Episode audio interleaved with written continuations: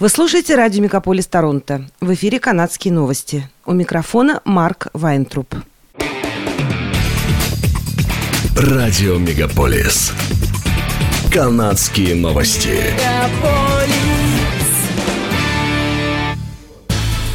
В эфире «Канадские новости» у микрофона Марк Вайнтруп. Премьер-министр Канады Джастин Трюдо принял участие в общественном расследовании, посвященном решению своего правительства применить закон о чрезвычайных ситуациях в феврале этого года для прекращения протестов конвоя свободы.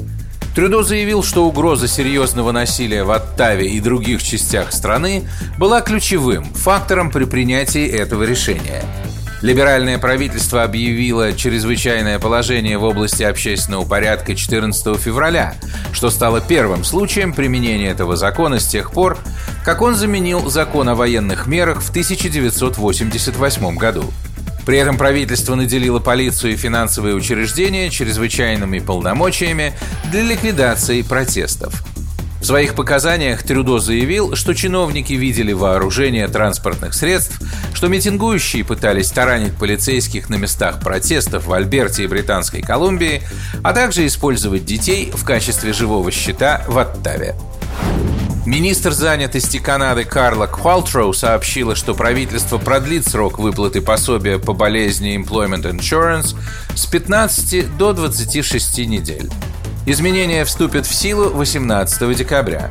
Продолжительность неоплачиваемого отпуска по болезни, доступного для работников частного сектора, регулируемых федеральным законодательством, увеличится с 17 недель до 27 недель.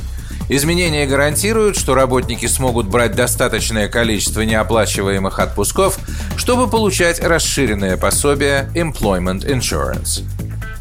Новые правила против перепродажи жилой недвижимости в Канаде должны вступить в силу 1 января 2023 года и предназначены для снижения спекулятивного спроса на рынке и сдерживания чрезмерного роста цен.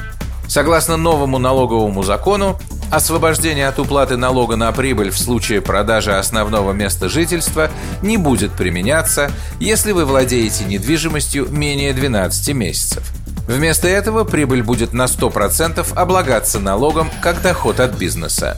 Однако налоговые агентства Канады не стали ждать, пока новый закон вступит в силу.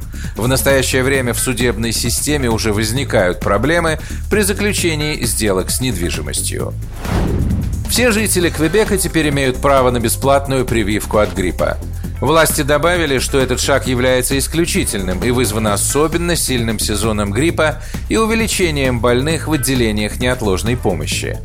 Ранее право на бесплатную прививку имели только те, кто считался подверженным высокому риску серьезного заражения. Остальное население должно было платить за нее из своего кармана. Общественное здравоохранение Квебека настоятельно призывает людей сделать прививку. Грипп особенно опасен для тех, кому за 60, беременным женщинам и людям с ослабленной иммунной системой, сообщает издание «Деловой Монреаль». Расходы на строительство Ontario Line по проекту правительства Форда увеличились почти вдвое. Это может стать самой дорогой линией метро в истории провинции, пишут канадские средства массовой информации.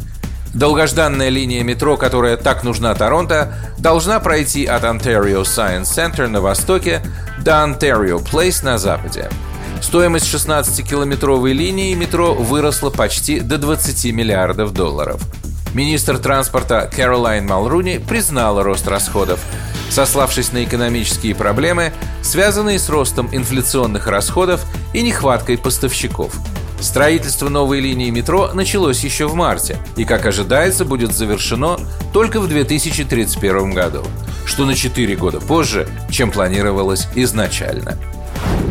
Несколько лет назад в магазинах IKEA в Канаде можно было приобрести рождественскую ель за 25 долларов.